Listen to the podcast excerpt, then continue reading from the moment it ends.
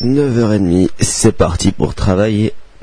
Bonjour à toutes et à tous, on se retrouve aujourd'hui pour notre avant-dernier épisode dans lequel nous allons parler des effets que peut avoir l'EAD sur la santé de l'étudiant. En effet, l'enseignement à distance peut être malsain pour l'étudiant, mais il peut également améliorer certaines de ses capacités. Oui, tout d'abord on pense directement à un manque d'exercice physique de l'étudiant, car le simple fait de ne pas sortir de chez soi pour aller à l'école et de passer beaucoup de temps assis n'est pas très physique. Ce sont souvent les petites choses comme monter les escaliers et marcher qui font que nous ne perdons pas la forme. Bien sûr, l'étudiant peut avoir une activité sportive extrascolaire. Dans ce cas, il pourra y aller pour dépenser toute son énergie. Oui, c'est exact. Et si l'étudiant a des amis, il en profitera pour sortir les rencontrer après avoir fini de travailler. Les seules choses qui changent un peu, ce sont les petits déplacements que tout le monde fait à l'école. Mis à part ça, ce mode de vie ressemble à celui d'un élève normal. Mais il y a un point sur lequel il faut se méfier, l'attirance de l'écran. Eh oui, l'attrait de l'écran peut être fatal dans ce genre d'enseignement.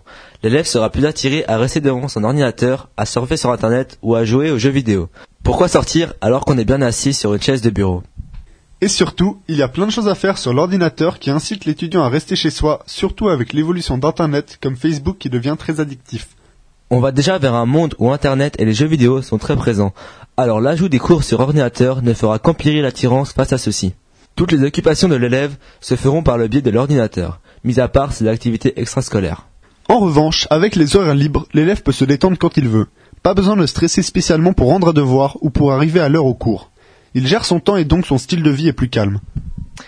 Et d'un côté, il a plus de temps pour lui et peut donc très facilement faire du sport et aller rencontrer ses amis.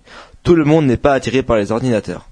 L'ordinateur améliore aussi certaines compétences comme taper au clavier rapidement, ce qui est beaucoup recherché dans beaucoup de travail. Il améliore aussi les réflexes visuels et la compréhension en général. Peu d'études ont été faites sur le long terme, mais Internet augmente légèrement le QI de l'élève. Et bien évidemment, plus on utilise l'ordinateur, plus on sait bien l'utiliser. Malgré ces quelques avantages, l'utilisation d'un ordinateur peut être mauvaise pour la santé si on l'utilise de manière inadaptée, comme par exemple notre posture, la hauteur du siège, la proximité de l'écran et d'autres facteurs. Voici quelques chiffres qui montrent les petits détails rendant l'utilisation de l'ordinateur malsaine si nous ne les réglons pas. 43% des postes provoquent des contraintes posturales. 37% ont un écran trop haut ou trop bas. 24% ont un siège inadapté.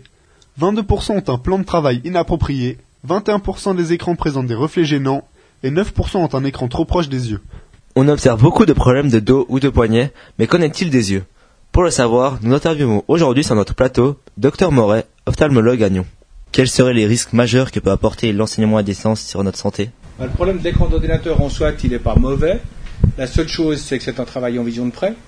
Donc c'est un travail qui nécessite de l'accommodation et puis qui peut poser des problèmes essentiellement dans ce qui concerne les mouvements d'équilibre, si vous voulez, des yeux, parce que les deux yeux travaillent ensemble. Un œil voit une image, l'autre voit une autre image, puis on verrouille ces deux images en une seule. Et plus que vous regardez est tridimensionnel, mieux vous arrivez à faire travailler ces deux yeux ensemble. Alors comme l'écran d'ordinateur, c'est une image qui est plane, ce phénomène de fusion, d'accord, peut poser des problèmes. C'est le problème d'accommodation et le problème en fait de la vision binoculaire. C'est en fait les deux problèmes de base. Et si tous les cours seraient sur écran, que se passerait-il sur la santé des étudiants à court et à long terme? Alors à long terme, je pense qu'il n'y a pas réellement de problème.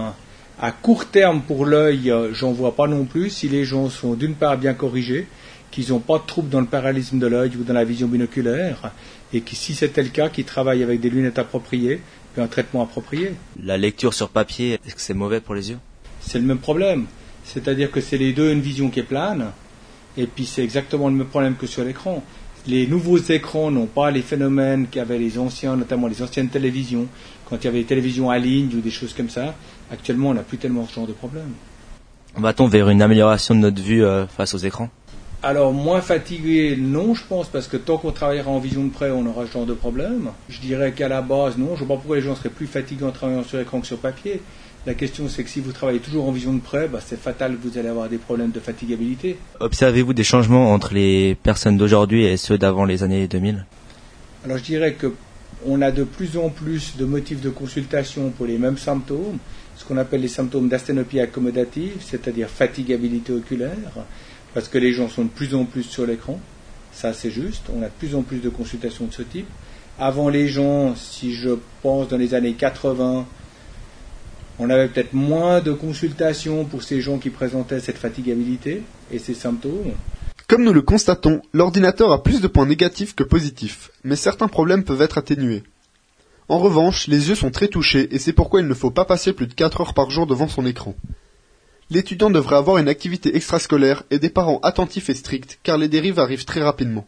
Dans le prochain épisode, nous conclurons notre série sur le futur de l'enseignement à distance. En espérant que celui-ci vous a plu, n'hésitez surtout pas à le commenter. C'était Sylvain Hénincan et nous vous disons À, la prochaine.